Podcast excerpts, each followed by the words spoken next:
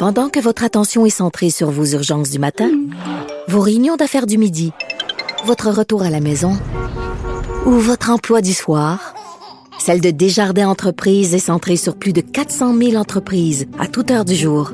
Grâce à notre connaissance des secteurs d'activité et à notre accompagnement spécialisé, nous aidons les entrepreneurs à relever chaque défi pour qu'ils puissent rester centrés sur ce qui compte, le développement de leur entreprise. IGA est fier de présenter l'émission À vos affaires. Pour économiser sur votre panier d'épicerie, surveillez les offres et promotions de la circulaire disponible à IGA.net chaque semaine. IGA, vive la bouffe et les bonnes affaires. Antoine Robitaille. Il décortique les grands discours pour nous faire comprendre les politiques. Là-haut sur la colline. C'est mardi, jour des actualités de l'histoire. Les actualités de l'histoire. Avec Dave Noël et Antoine Robitaille. Bonjour Dave Noël. Bonjour Antoine. Dave Noël, c'est notre chroniqueur d'histoire et accessoirement journaliste au devoir, auteur entre autres de Mon calme général américain. Il est avec nous tous les mardis parce que l'histoire et le passé sont toujours d'actualité en politique et plus que jamais, je pense, cette semaine, Dave, avec le décès, par exemple, de Gabriel Hudon, l'un des fondateurs du FLQ. Oui, qui est décédé samedi à l'âge de 80 ans. Gabriel Hudon, c'est pas le plus connu des felkistes, mais c'est quand même euh, un des, des, trois fondateurs Hmm. en 1963 du premier FLQ avec euh, Raymond Villeneuve et Georges Schouters, qui était un Belge, euh, qui était un peu plus vieux. Puis à l'époque, euh, on, on le présentait comme le chef du mouvement parce qu'il venait d'ailleurs. Il y avait de l'expérience militaire, Shooter. Il avait été à Cuba dans un stage étudiant, puis c'est un intellectuel, donc on, on présumait que c'était le chef, mais en réalité, euh, les deux véritables leaders du groupe, c'était Gabriel Hudon et Raymond Villeneuve. Mhm. Et le seul qui reste aujourd'hui, c'est Raymond Villeneuve, qui est toujours en vie. Mais Gabriel Hudon, donc, est décédé samedi. Lui, quand on regarde les photos du procès, il a lui-même une allure un peu intellectuelle avec des grosses lunettes à la Oui. euh, Oui, oui. très d'époque. Par contre, il mettait les mains à la pâte. Il, il participait à la confection des explosifs à l'occasion et euh, il a été euh, accusé donc en 1963 lors de l'arrestation, le démantèlement du premier FLQ en lien avec la mort du veilleur de nuit euh, euh, O'Neill qui a été tué un peu par hasard parce qu'il passait dans une ruelle, il a vu une poubelle bizarre, il a, il a, il a- il a fouillé, puis ça, ça lui a explosé au visage, donc il a été tué. Et ça, Ça, c'était sur la rue des Pins, hein? dans dans le secteur et ça explique sa- la peine assez lourde que, que Gabriel Ludon a eu 12 ans de prison euh, et aussi le, le fait qu'il était un des leaders du groupe. Une peine qui va purger jusqu'en 1967 où là il est libéré euh, en même temps que tous les felkistes qui étaient encore en prison. Mhm. Mais juste après l'Expo 67, on s'assure que ce ne soit pas des nuisances euh, à ce moment-là.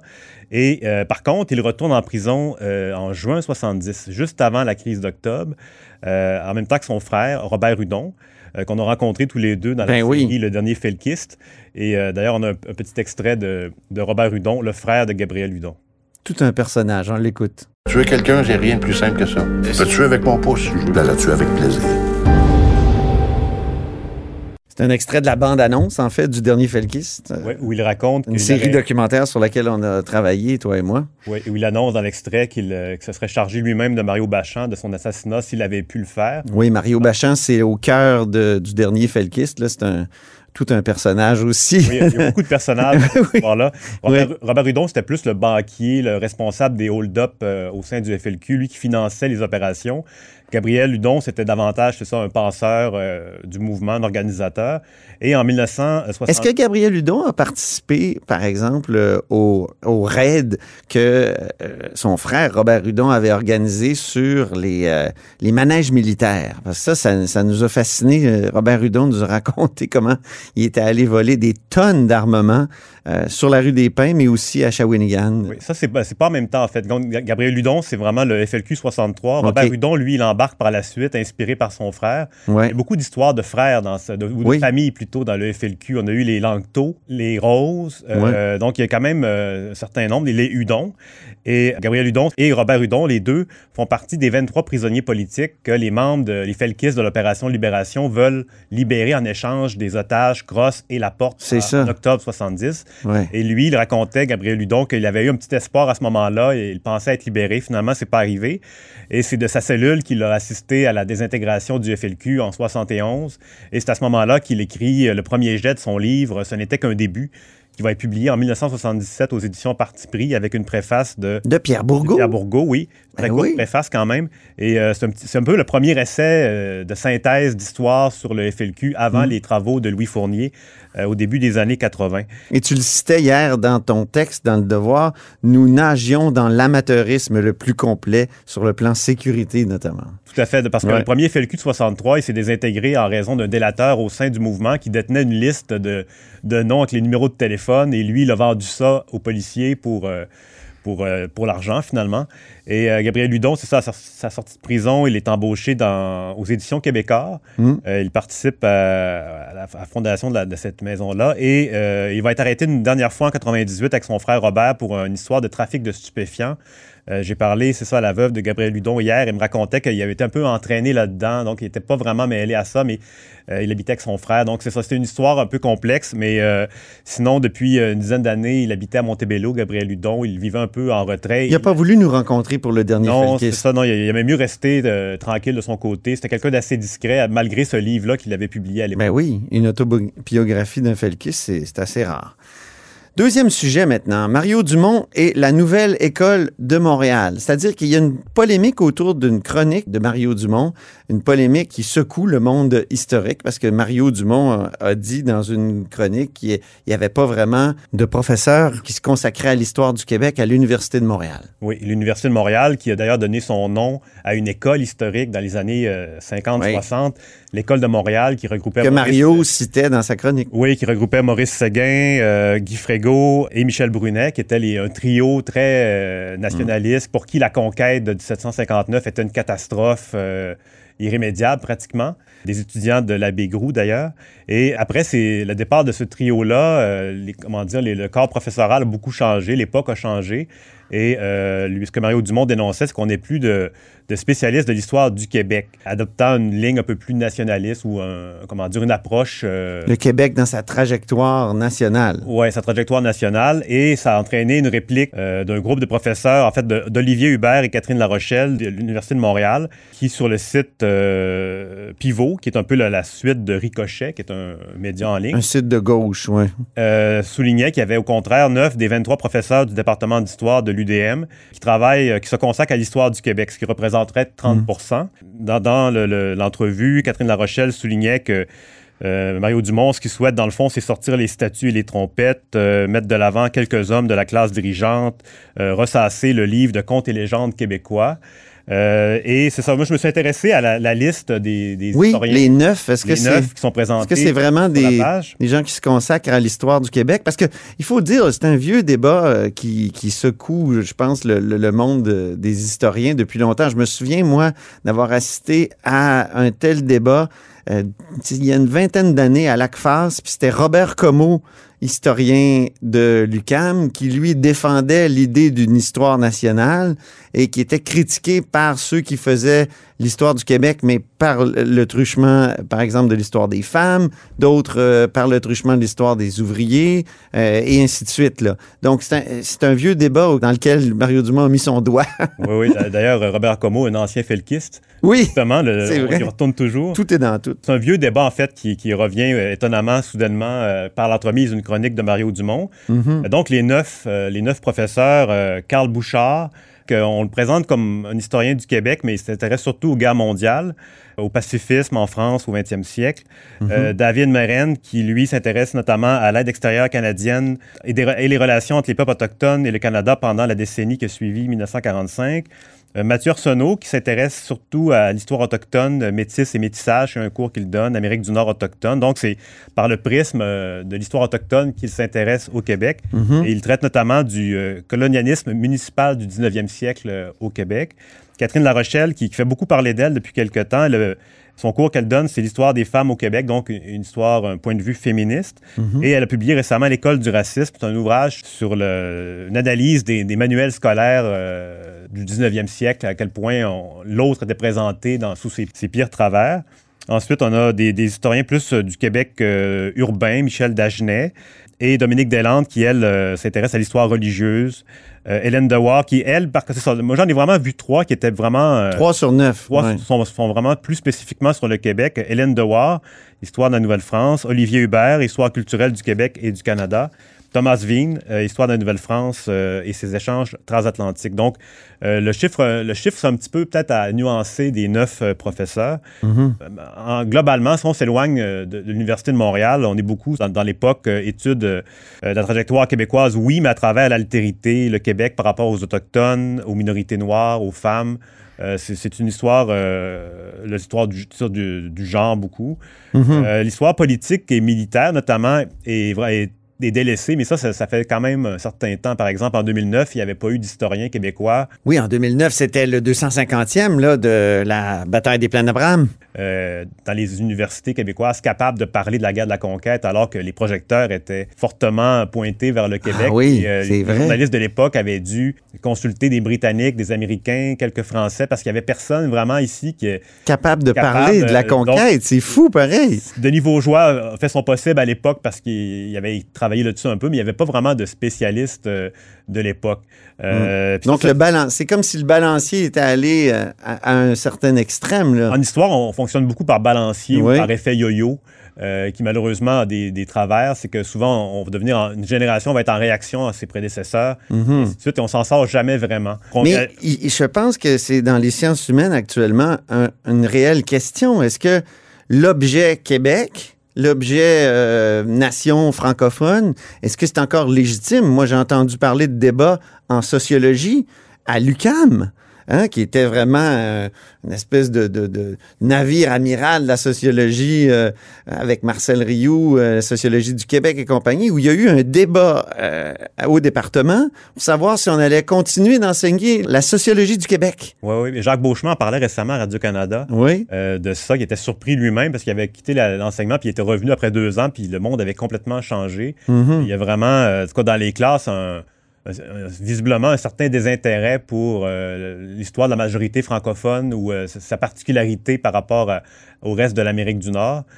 Et ça, et, et ça, je trouve, ça amène de l'eau au moulin de, de Mario Dumont. En tout cas, je le dis, moi.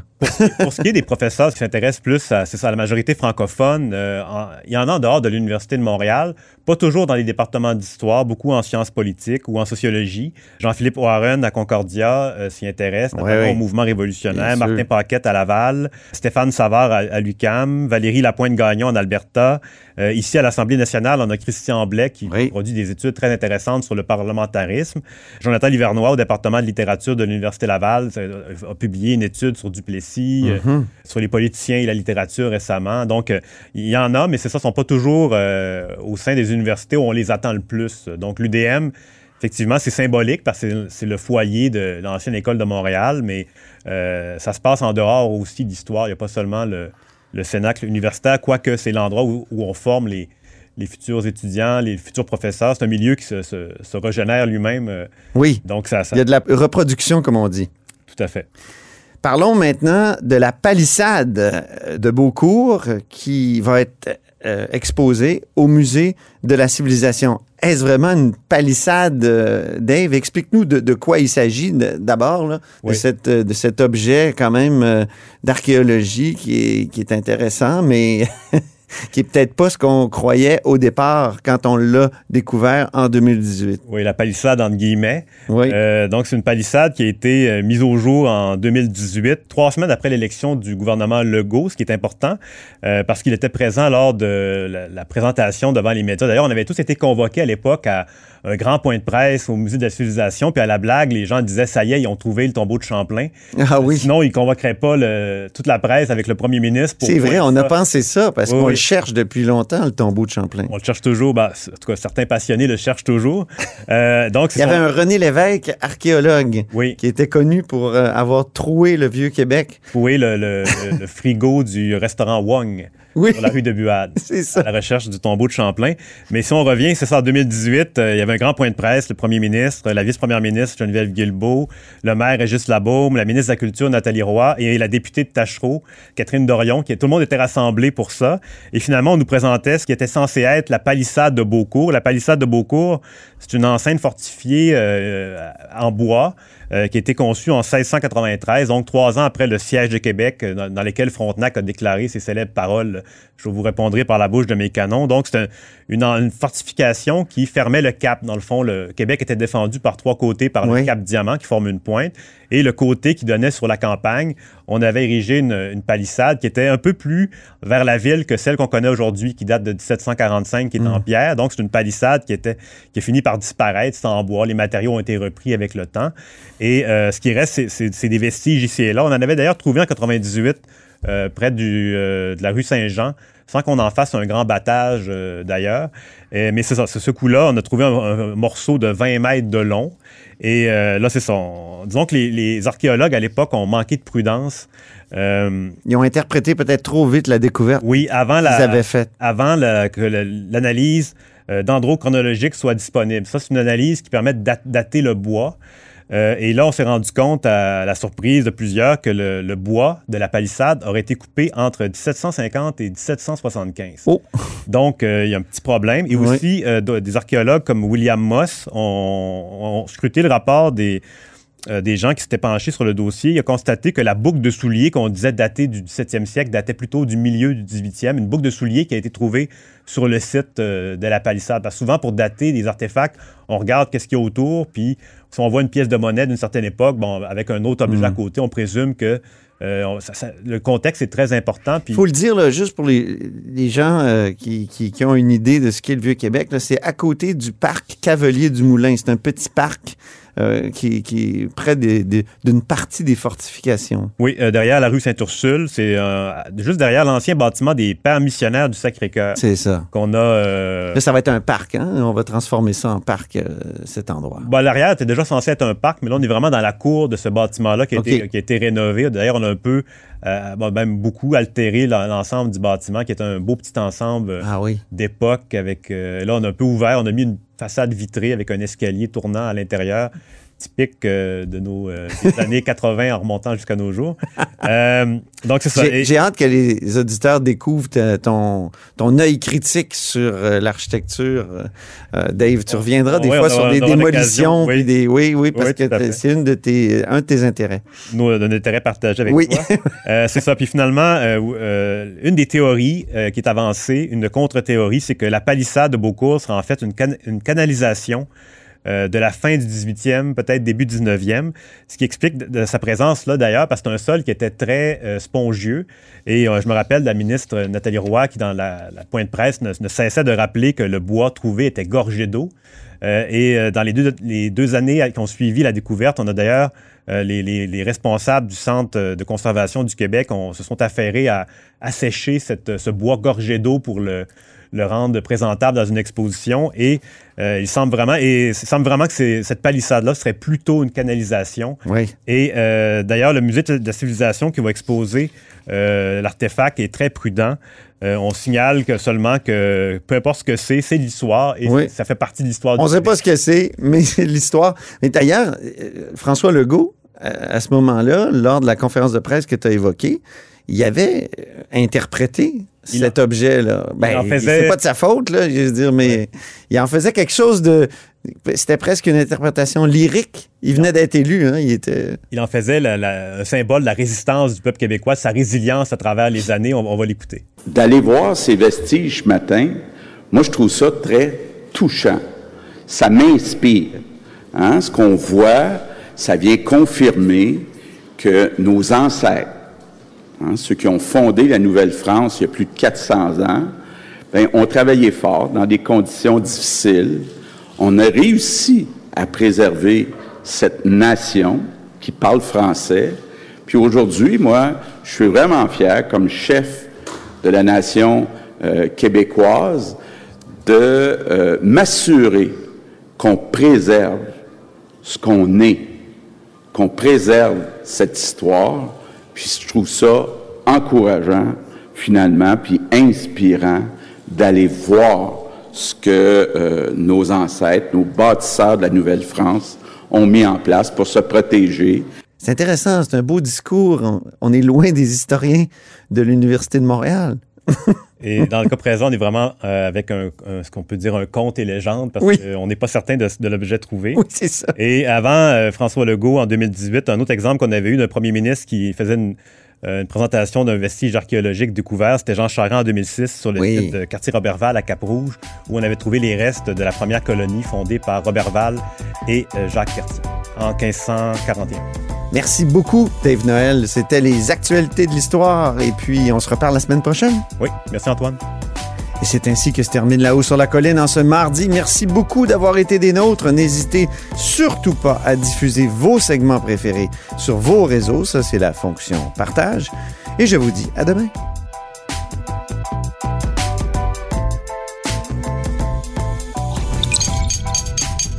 Cube Radio.